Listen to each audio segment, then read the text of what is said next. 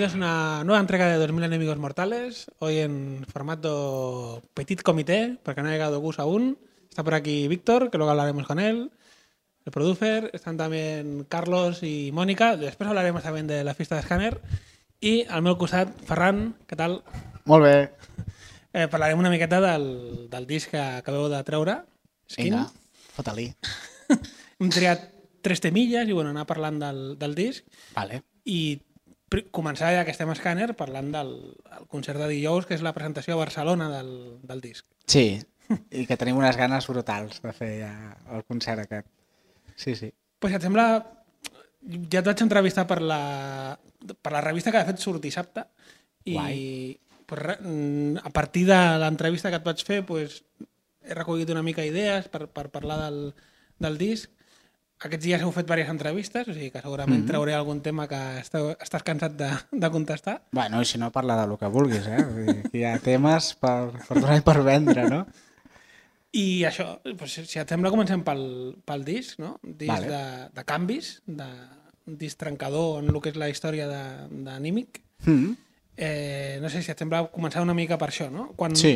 quan em vas explicar, quan, que tu i la Lluís, els, els canvis, no? em vas dir que vas començar treballant amb maquinetes i una miqueta un- una manera diferent d'arribar al so anímic. Si ens pots recuperar una mica això, com heu arribat a aquest gir electrònic que heu fet? Bueno, eh, ja fa uns anys, no, de, després de, de gravar Aníbal, que jo vaig començar a trastejar coses per casa, no? En aquell moment aquest so, aquest so anímic que dius no, no hi era, no? Això ve quan, quan es posa en comú el grup i ells toquen i, i de cop comença a sonar una, anímic, però en aquell moment no era gens anímic. Però, però bueno, allò investigues i comences a fer bases, jo tinc una gravadora petita allò a casa i res, res sèrio, no? Però d'allà van sortir coses que es van quedar flotant en l'aire i van anar passant aquests anys, no? I va arribar el moment de dir hauríem de fer un disco. La Luis tenia molt clar que només volia cantar i, i a mi no em venia de gust tocar la bateria. Va, així com palo, no? Hòstia, ara fotut allà a suar com un cabron, i no, no, no ho veia, no? I aqu- aquestes petites idees que estaven allà a la gravadora, doncs, torno a engegar la gravadora, me les escolto i continuo una mica per allà, però ja amb una mica el xip anímic al cap, no? Potser aquest seria el camí a seguir no? per poder fer un, un disc nou, si no, no, no veia clar de quina manera podíem fer-lo. I de seguida que li començo jo a proposar coses a la Luis, doncs la Luis de, de cada beat que jo li ensenyava, no? de cada base, de cada loop, doncs ja es posava a cantar, i, hòstia, hòstia, és un temazo, a veure, em deia, haz esta nota, haz, haz aquí, o aquí para, o aquí engega, saps? I, i en unes setmanes comencen a sortir temes, i allà ja es va veure clar que, que podia ser el, un nou Genesis per anímic, un nou començament. I, i és curiós perquè en tot aquest procés, tu entremig tens el, el teu projecte que és pues això, no? una arrel més americana, més, més folk. Com, com, com treballes aquest doble, no, no et diré discurs, però sí aquesta doble via? Sí, doncs és curiós perquè jo tinc un, una manera de, de fer cançons que, que cada cop és més eh, sense complexes, no? desacomplexada. I, I cada cop entenc més com sóc jo i de quina manera canto i de quina manera m'expreso. Mm, he passat per èpoques en què m'he odiat a mi mateix, que em sento molt cansino, però al final mm, vaig aconseguir abraçar la meva forma de, de fer música i d'aquí va sortir Santa Ferida, que és com una mica un... Això, autoacceptació del que és un mateix i, i, i de... No, no sé si m'agrada o no, però accepto això i intento fer-ho el millor possible. I de tot el que jo voldria ser, però no, no puc ser-ho, perquè no sóc així, doncs tot això està allà, no? Flotant sons electrònics o sons més canyeros o el que sigui. I, doncs bé, en algun moment determinat eh, trobes a l'espai de... necessari per fer-ho, que seria en aquest cas anímic, i on deixar totes aquestes coses que, que jo, si, si les cantés jo, seria com estrany o, o poc autèntic per la meva part, però en canvi totes aquestes idees les tinc al meu cap no? I, i les vull portar a terme. I Anímic és un espai fantàstic per mi per experimentar i per poder fer tot allò que en el meu projecte en solitari em sentiria estrany fent. No, no sé eh, si en el futur acabaré fent hip-hop, podria ser que sí, però de moment tinc, tinc Anímic on, que és, per mi és un espai enorme on poder fer tot tipus de, de músiques diferents i, i tot això. I a més, diria que una de les virtuts de, del grup és que provem el que provem sempre acaba sonant a lo mateix. Saps? Si ara féssim un disc de dab o de reggae, possiblement la gent diria sí, és dab, és reggae, però hòstia, és, sí, sí, hi ha aquella atmosfera, com, com no? Portar,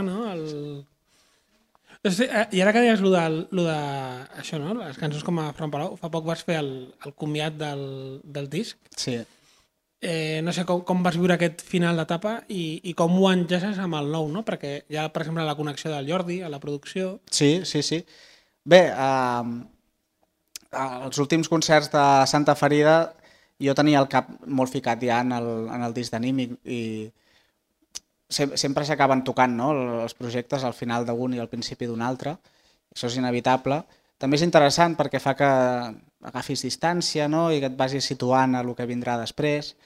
Uh, bueno, va ser un, una despedida super necessària, no? jo em vaig quedar super content amb aquell concert, molta família, amics i, i gent bueno, molt pròxima que, que em van fer sentir pues, amb, amb molt de caliu i tal. I, la pregunta per on anava? Perquè... Bueno, sí, com, sí, el, el, el camí natural, el, el fluir, no? Que va el cap, fluir. O sigui, d'un disc a l'altre, pues, amb aquest concert que no sé si et serveix d'enllaç també per la figura del Jordi a la producció. Exacte, el Jordi Matas. Hablemos de tu primo, no?, una mica. I, bueno, el Jordi. Vale, el Jordi és el, el meu cosí, va ser, bueno, per mi és una persona superimportant, no? És, és com un germà més que un cosí. I en un moment determinat, quan ja comencem a composar cançons amb anímic, eh, ens plantegem com gravarem això, no? I la, la prioritat principal era sentir-nos a, a gust, no? amb, amb molta confiança. Llavors, com és la manera més de, familiar de gravar això? Doncs amb, amb, amb el Jordi Mates, que, que ens fa sentir com a casa sempre, a part del seu talent vale? i de, bueno, no cal que expliqui gaires coses perquè suposo que és un personatge que el teniu controlat.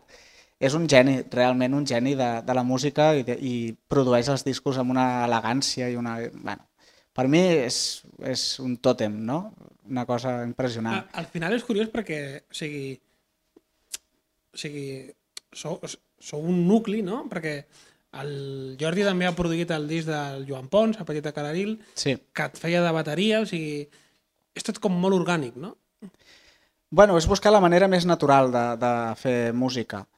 Amb Anímic mai hem trepitjat un estudi i suposo que, de, no sé si ho arribarem a fer mai, és possible que sí, però de moment ens, ens posa massa nerviosos perquè nosaltres som, en el fons som molt insegurs, no? I llavors el fet d'estar en un estudi és una cosa massa professional, no?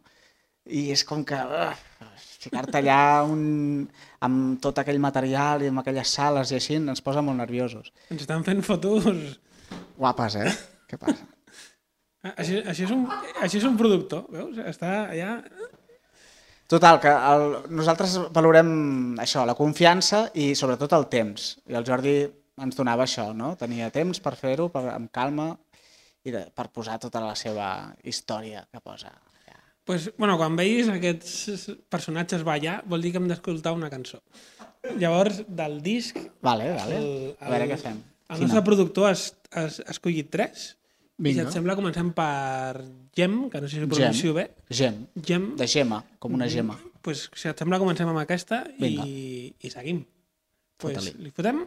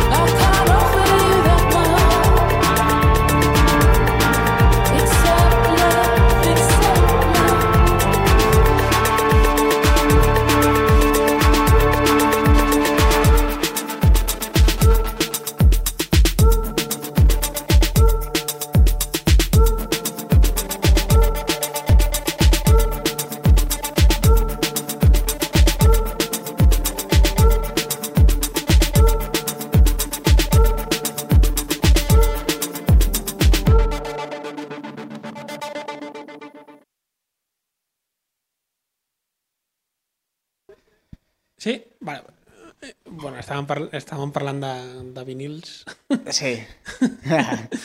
Reprenem una mica... Bueno, aprofitem per parlar una mica del concert del, del dijous, la festa de presentació de temporada d'Scanner, que ens acaben de dir que nosaltres serem els primers en parlar.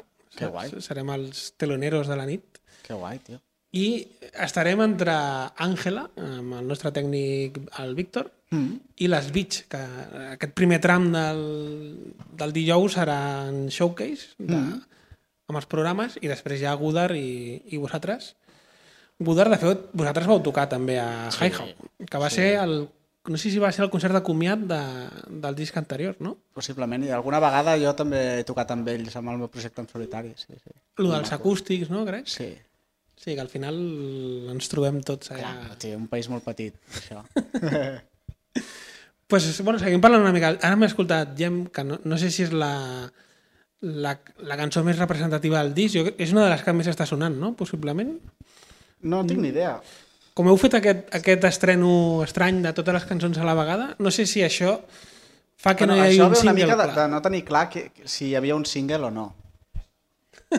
Al final és una mica això, no? Sí, el primer va ser de quina cançó fem un vídeo. I la Luis, que està com una cabra, va dir pues, de totes. I, i el dia següent es, es posa es, bueno, es posa a enviar e-mails i això i, i, acaba aconseguint que, que gent amb molt de talent faci vídeos, no? un vídeo per cada cançó és una cosa molt boja. No? I Gem és de les cançons preferides de la Luis, és el que et puc dir. No sé si és un single o no. Per mi, no, no ho sé, és una cançó molt bonica.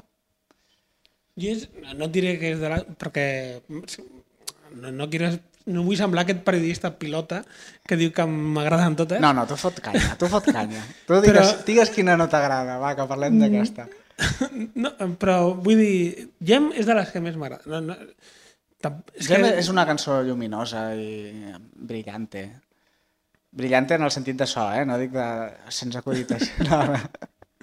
Però ja m'entens. Que és un mèrit en un disc, en teoria, fosc, no? O, us ho han dit, que és un disc fosc? Sí, ho han dit, ho han dit molt. I Estàs d'acord? no, bueno, no ho sé, no ho sé, perquè de lo que fa un mateix no, és difícil parlar.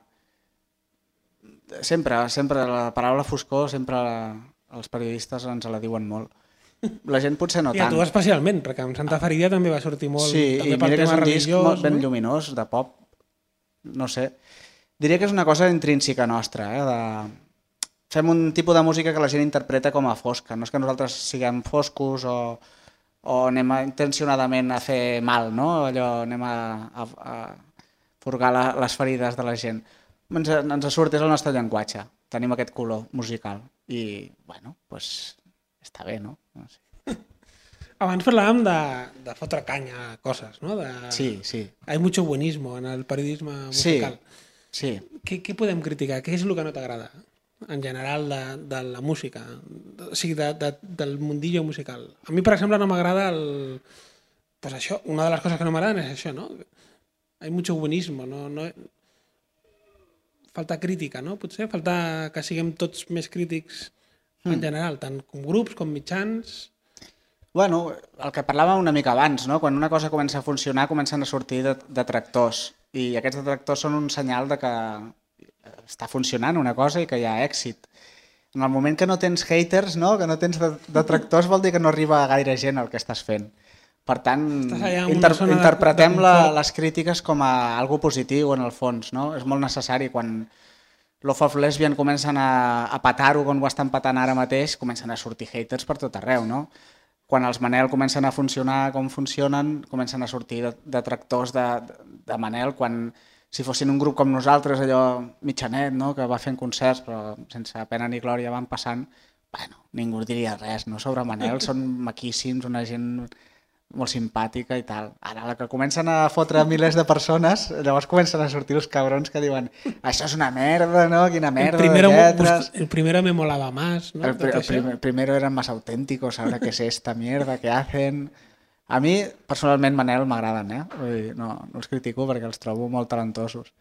Què, què no m'agrada? Doncs pues, jo què sé, és que el que no m'agrada no m'ho escolto, saps?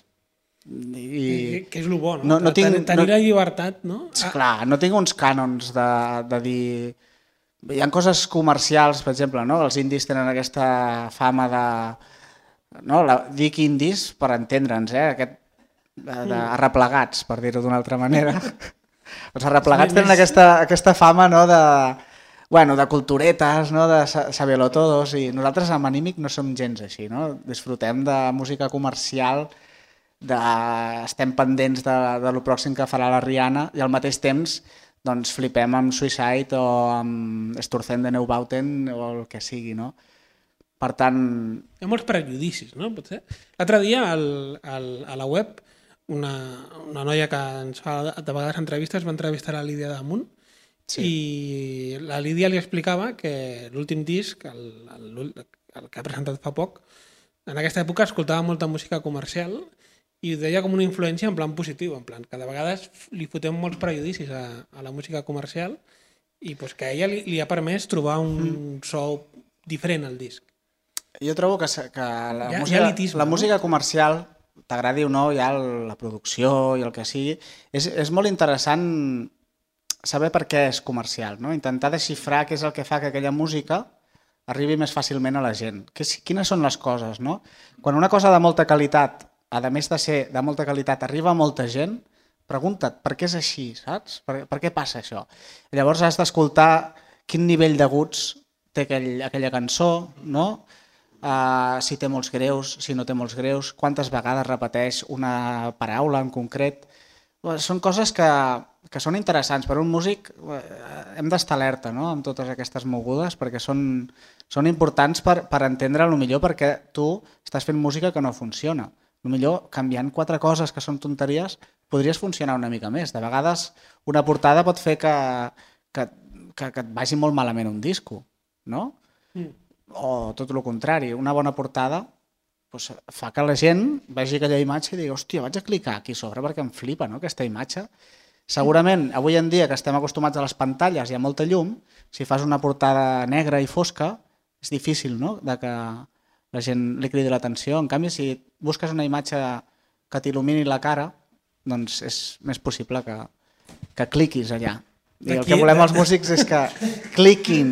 D'aquí el click. canvi, no? D'aquí d'Aníbal no? a, a Skins, que és, és més clara la portada. Veus? I, I mira que portem anys fent discos, no? Però arribar a aquesta conclusió de, de que una portada ha de fer una mica de llum a la cara, no és tan fàcil arribar a aquestes conclusions que de vegades semblen tan simples. I el... No sé, després quina... Mira, han escollit Glass, no sé si et sembla bé. Eh, Va.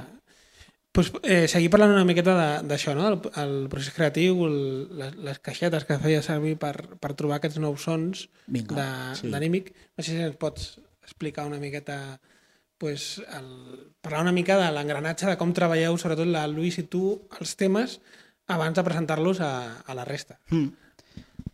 doncs bé, jo em vaig comprar un trastet per 90 euros que vaig trobar per internet, una CAI, una caixeta molt petitona, que porta 8 pads i tu li pots carregar els sons que tu vulguis i llavors pots fer ritmes amb els dits, no? Tocant aquests pads fas ritmes.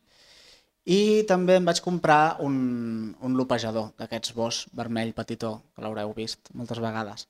I llavors el que feia doncs, és loops, de, començava pel bombo, vale? gravava aquest bombo, el lopejava, ja donava voltes, no? un bombo 4-4, per exemple, com a glaç, després li posava el, el charles, no? xutxi, xutxi, xutxi, xutxi, i començava a formar-se una base, i amb aquests sons. Llavors apartava la CAI, em quedava amb el loop que estava al bos i començava a posar teclats a sobre. I quan posava... Sí, sembla molt fàcil, dit així. Bueno, és una tonteria, de fet. Sí, sí, qualsevol persona podria fer això, no, no, té, no té cap secret. I llavors posava teclats i cridava la Lluís al mateix temps. I llavors la Lluís em deia, ves més per aquí, més per allà, aquí necessitaria un canvi de nota per fer una harmonia, el que sigui, i a poc a poc anar-se formant les cançons així. Eh, Molt tonto, eh? Molt mira, simple. Estan ballant. Vol dir que hem d'escoltar Glass i seguim. No sé si està preparada la cançó. Sí? Pues escoltem Glass i seguim parlant del disc. Dale.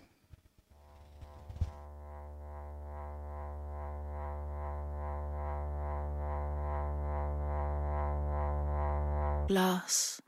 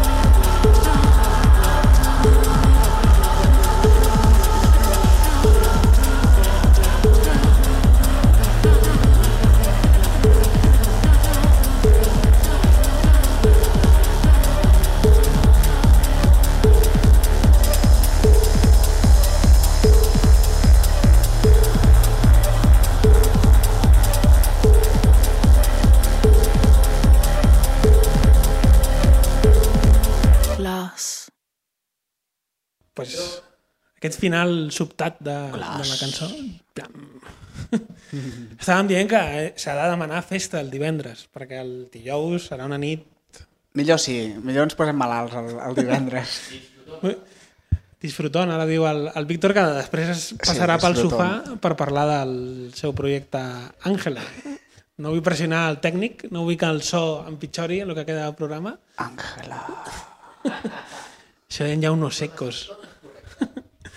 Pues, enllaçant una mica amb el que parlàvem abans, ens has explicat una mica com, com aneu perfilant la Lluís i tu el, el so, i arriba un moment en el que heu de plantejar el, a la resta del grup, al Fuma, al Juanjo i a la Núria, els canvis, no?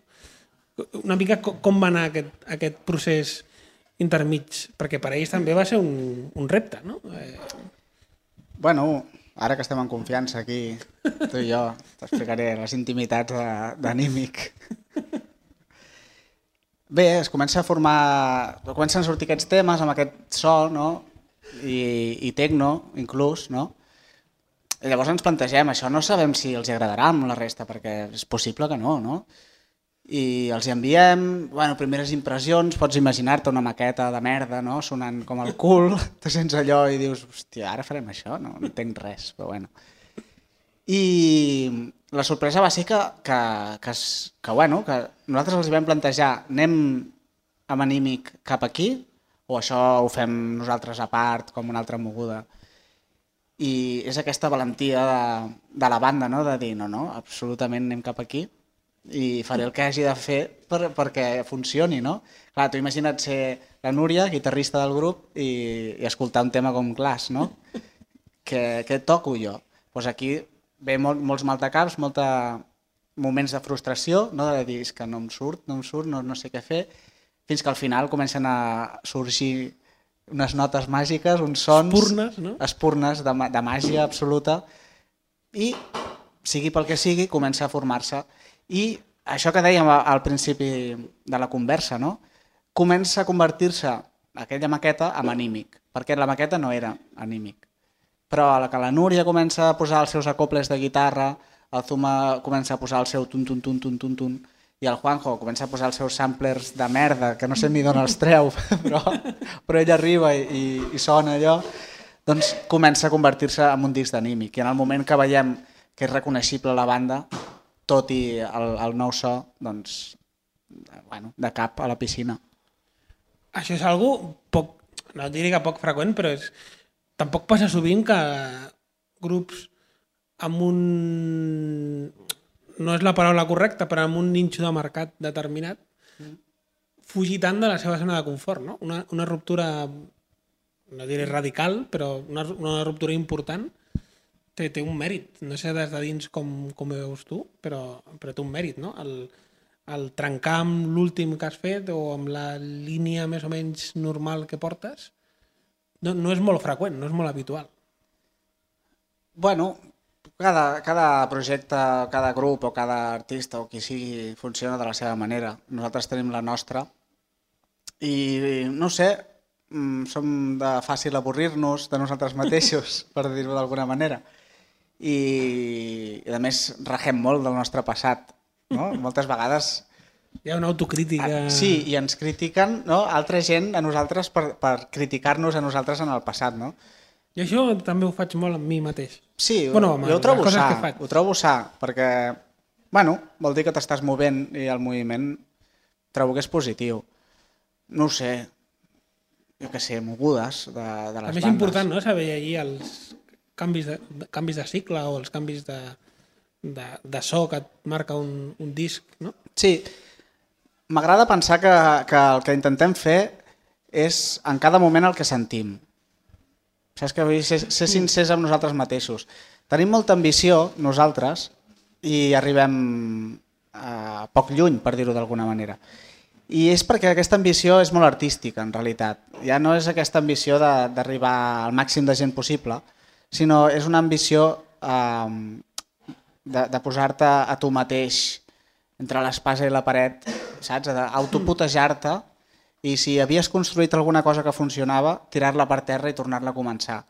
És una característica anímic, autodestructiva, però al mateix temps acaba sent el contrari. És el, jo diria que és el que fa que portem 14 anys quasi junts fent música, no? Segurament si, si haguéssim culminat el nostre son al segon disc, avui en dia bueno, ens estaríem arrossegant, fent les fulles fan d'ocells, i sí que vindria gent a escoltar les fulles fan d'ocells, estaria molt bé, eh? Vull dir, seria perfecte. Però no som així. Nosaltres repudiem les fulles fan d'ocells i mai més la tornarem a tocar. és així. De fet, és un, un punt característic vostre que molt poc sovint recupereu cançons de discos anteriors, no? Cosa que enfada el, el, el públic més fidel. Sí, en directe és, és incòmode, no?, que t'estiguin cri- cridant títols de cançons i, i tu no fer-les. És, és, com de, és com de cabron i de, de gilipolles total. Sí, això, això es dona. Poquet, perquè tampoc és que tinguem masses fans, però apareix, no?, el, el, el típic que crida un títol d'una cançó antiga. De fet, només recuperem el que a nivell de temàtica encaixa amb el discurs que estem explicant en aquell moment. Mesquín tenim una història i si mirem enrere, doncs sí, hi ha una o dues cançons que encaixen en aquest discurs nou i les, les posem. Però no és una decisió musical, és, és quasi diria de temàtica, no? d'algú que pugui encaixar en aquest moment, de que tingui sentit. Si no té sentit amb el que estem sentint i el que volem comunicar, ho censurem automàticament. No, no seria real, no seria de veritat. O sigui, ara m'ha vingut al cap, no sé si recordes un cop que amb l'Edu, amb l'Edu Matós vam fer una videoentrevista a Manresa, un concert que, que vau fer a Sí, Manresa, me'n recordo. que bueno, durant la conversa va sortir el tema de on volíeu anar en, en aquell moment, no? que no sé si és el mateix punt on voleu anar ara. I va sortir el tema de que, o sigui, no, no haver tocat sostre, però sí que heu arribat a un públic que vosaltres en aquell moment considerau que era on més podíeu arribar i que teníeu ganes d'expandir-vos. En aquella època no sé si era més a nivell geogràfic, arribar més fora, ara, ara potser és més a nivell de so. Mm, això em fa pensar que, que sou un grup que us agrada buscar nous límits. No, mm, Sí, entenc el, que, entenc el que vols dir, sí. que, que no us agrada quedar-vos en, un, en un punt, no? Sí, bueno, és, és fàcil sentir, si fas música a Catalunya, sa- sabem que, que la música és molt de bombolles, no? Aquí a Barcelona tenim una bombolla, després una mica més enllà n'hi ha una altra. Transcendir aquestes bombolles és molt complicat, no? I pot arribar a frustrar el fet de, de tenir un sostre molt baix i arribar molt ràpidament en aquest sostre i després no poder superar-lo. Llavors, eh, un cop mm, et trobes en aquestes situacions, t'enfades, et frustres, no? dius quina merda, no, no, no puc anar més enllà del que jo voldria. I què fas? Doncs aboques tota aquesta frustració amb l'art, perquè en el fons és el que estem fent, no? Mm. És música, lletres, sons... I llavors eh, hem necessitat uns anys, no? perquè realment vam acabar, i això és veritat, vam acabar la gira d'Aníbal d'Aníbal doncs, emprenyats una mica, no? amb, amb, amb no poder anar més enllà, no tenir més llocs on tocar, on... tenir un sostre molt baix. Seria una metàfora bastant encertada. I passats aquestes frustracions, tornes a tenir el coquet de, de tocar i on aboques tot això, aquesta acumulació, aquesta cosa? Si no podem anar més enllà doncs, en qüestions comercials, doncs intentem anar més enllà en qüestions artístiques. I és en el que estem ara doncs, ficant molt d'esforç i molta energia en, en fer bons discos, bons concerts, bones cançons, bons videoclips, no sé, bons dissenys, el que sigui. Hòstia, no sé si tenia algun significat aquest. Pensava que era un rotulador i era en plan, eh, hem de marcar alguna cosa. Sí, per si vull fumar. Gràcies. pues, eh, ara escoltarem, si et sembla, no sé quin han triat, TV. TV. No sé De si estàs, si estàs... Aprofito, mentre cerquen la, la cançó, Sí. veus tele? Ets, ets de les persones que no veu tele? Ara ja fa uns anys que no gaire. Som de... pel matí jo sóc molt de, de ficar la tele perquè faci ambient. I a casa meva sempre havien posat la tele 3, llavors tinc els matins, allò... Però de mirar-ho, si m'he de posar a mirar alguna cosa, no. Llavors ja em fico una sèrie, una pel·li o el que sigui. Si m'he de sentar a mirar la tele, em fico coses. Però per, allò per, mentre estàs per casa fent coses, sí que la tinc engegada, així, per escoltar l'actualitat. Política. I, i, I ara que t'he fet una pregunta Sí. bastant idiota, Sí. aprofito... per- L'altre dia estava amb una amiga que té un grup que li van enviar una, una entrevista per mail. No diré ni al grup ni al mitjà, per...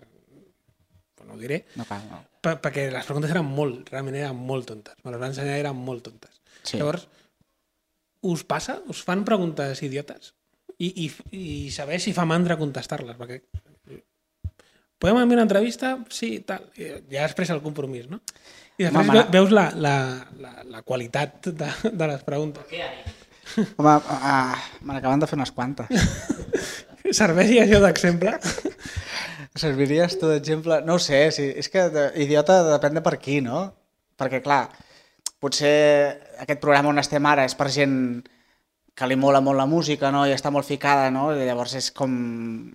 Parles de coses, però hi ha gent que no s'entera de res, llavors necessita preguntes més generals, no? I està bé que et preguntin per què us dieu anímic o coses d'aquestes, no? Bueno, me refereixo més a qué libro te leíste ayer. Que, Sí, que, que, sí, que sí, no ajuda sí. gaire a saber... No, no sé de res, no? Jo què sé, jo, jo Us, us arriben preguntes d'aquest tipus? No, no massa. Jo diria que no. Jo, jo considero idiotes mai, eh? No. No, Bueno, està bé, també. està guai. Vol dir que hi ha un filtre bo. Hi ha una, hi ha una calité allà de, de periodistes. pues estan fent sardanes, això vol dir que hem d'escoltar TV. TV. Vale, TV.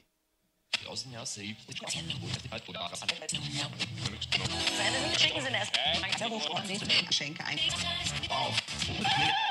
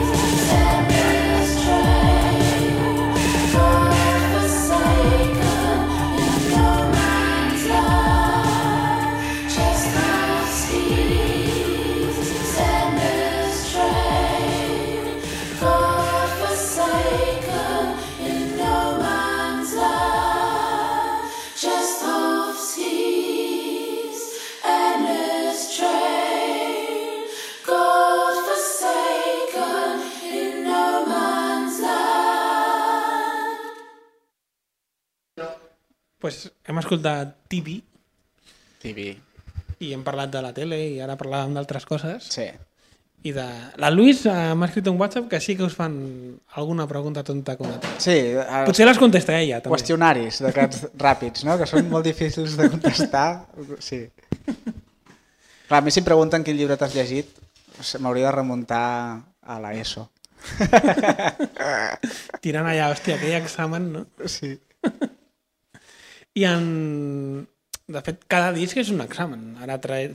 buscant una metàfora fàcil, us, us heu sentit algun cop examinats pel, no sé si per la crítica, pel públic, eh, quan, sobretot quan surt un disc, no? En plan, quina resposta hi haurà, guanyarem públic, el perdrem... Eh, sobretot Bueno, quan hi ha canvis tan Sem radicals. sempre estàs nerviós perquè et funcioni el disco i funcionar vol dir tocar, no? Estem molt ben acostumats a, a que els crítics d'aquest país ens tractin superbé, cosa que ens encanta, eh? Vull dir, és, és brutal.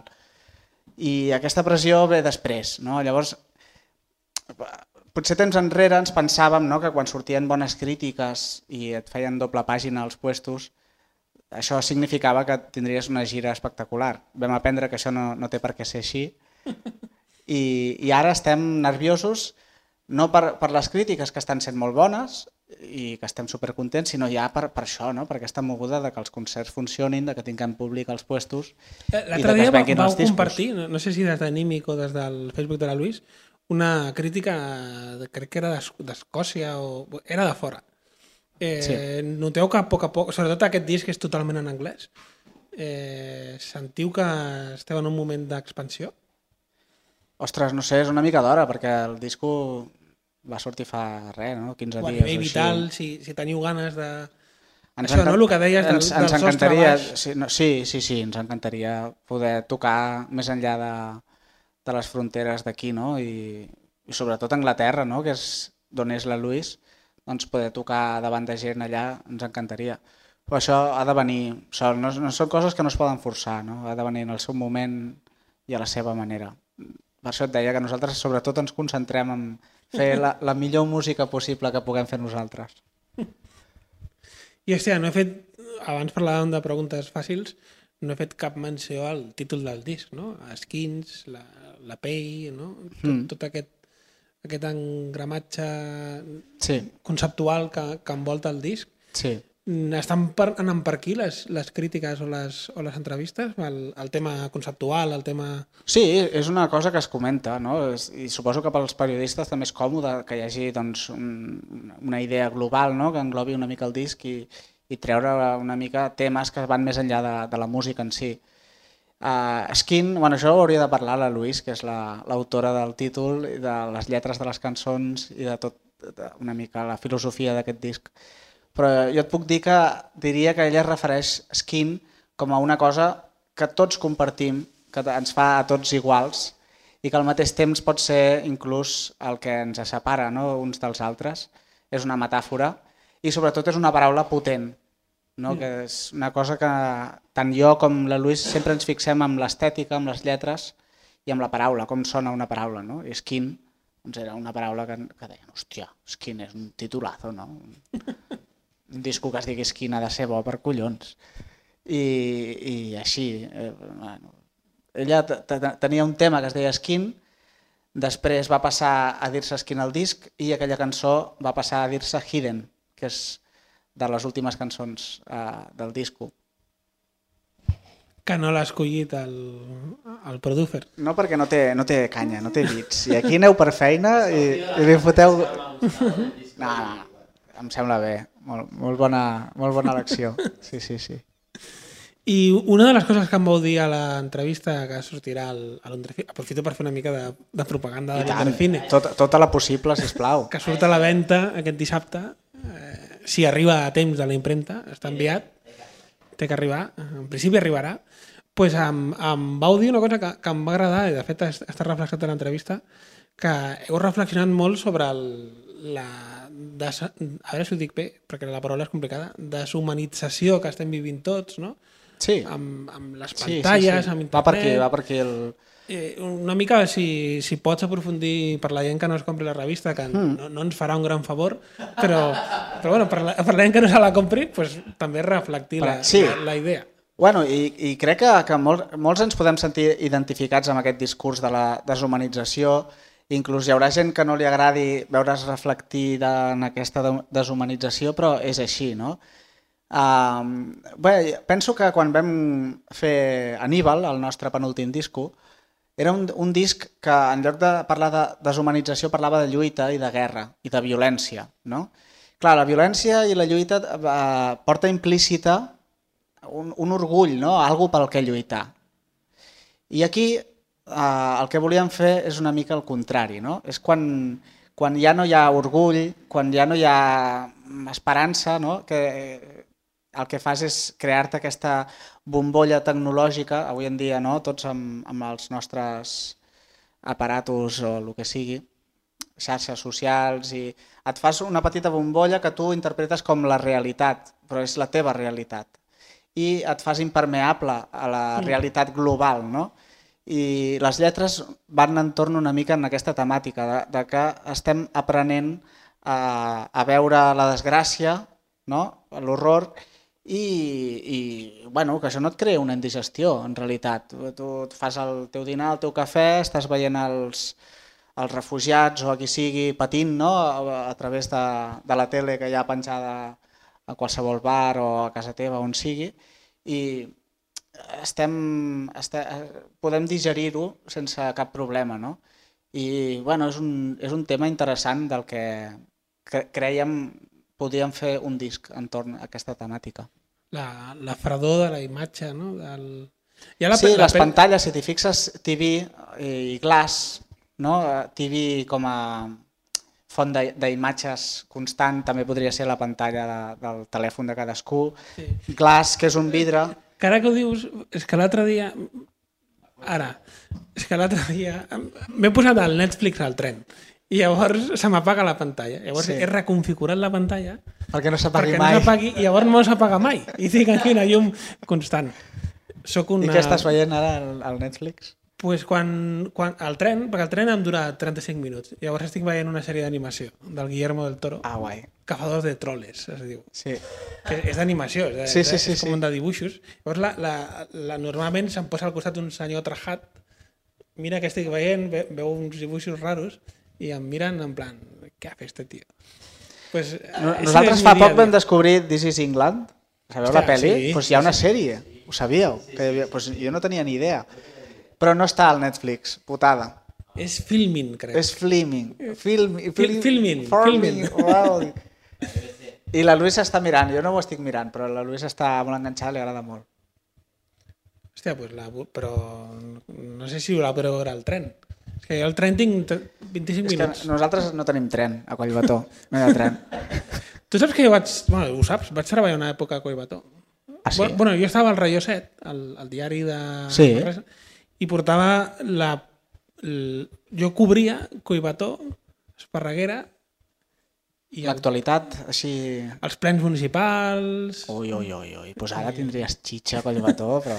Home, quan jo estava hi havia xitxa, eh? perquè va haver-hi ahí Uah, una pues ara, tio, jo treballava a les coves del Sant Litre i m'han echado, eh? M'han ¿Sí? echado, Hòstia. ja no estoy, eh? Sí, sí, sí, sí. És un poble...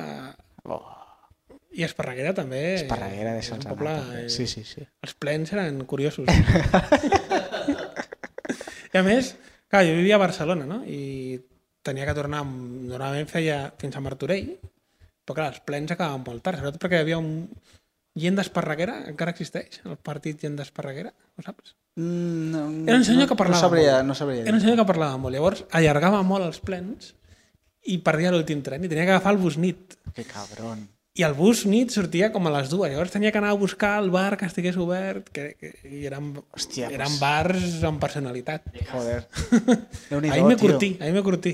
Sí, sí, sí. Buscant entre setmana això, un, un bar, Ah, clar, un dimecres, un dimecres a Esparreguera a la una. No? A veure què fas. A veure si tens curti, collons de... Hòstia, brutal. Pues això t'ha fet, fet persona, també, eh? eh, ahí soy quien soy por esos plenos. Totalment. Sí, sí, sí. És curiós, és curiós. Que guai, tio. Pues ahora escoltarem... Víctor, eh, el último bloque, te vienes por aquí y hablamos también de Ángela. Nos sentáis, se pone Carlos ahí, hacemos un relevo. pues lo vamos preparando todo y acabarem parlant d'Àngela i, Que guai. i que estaran el, el dijous a, Sí. a la festa Sí, sí, sí. i no sé, escoltem el tema i si et vols, si et vols quedar aquests 5-10 minutets finals I tant. I parlem una miqueta de, de el que és començar un nou grup, que tu també ho vas fer amb, amb el teu projecte personal. Sí, sí, sí. El Víctor ara està en aquest procés i... Pues Víctor, ven pa aquí y escuchamos la canción. Suéltalo, va.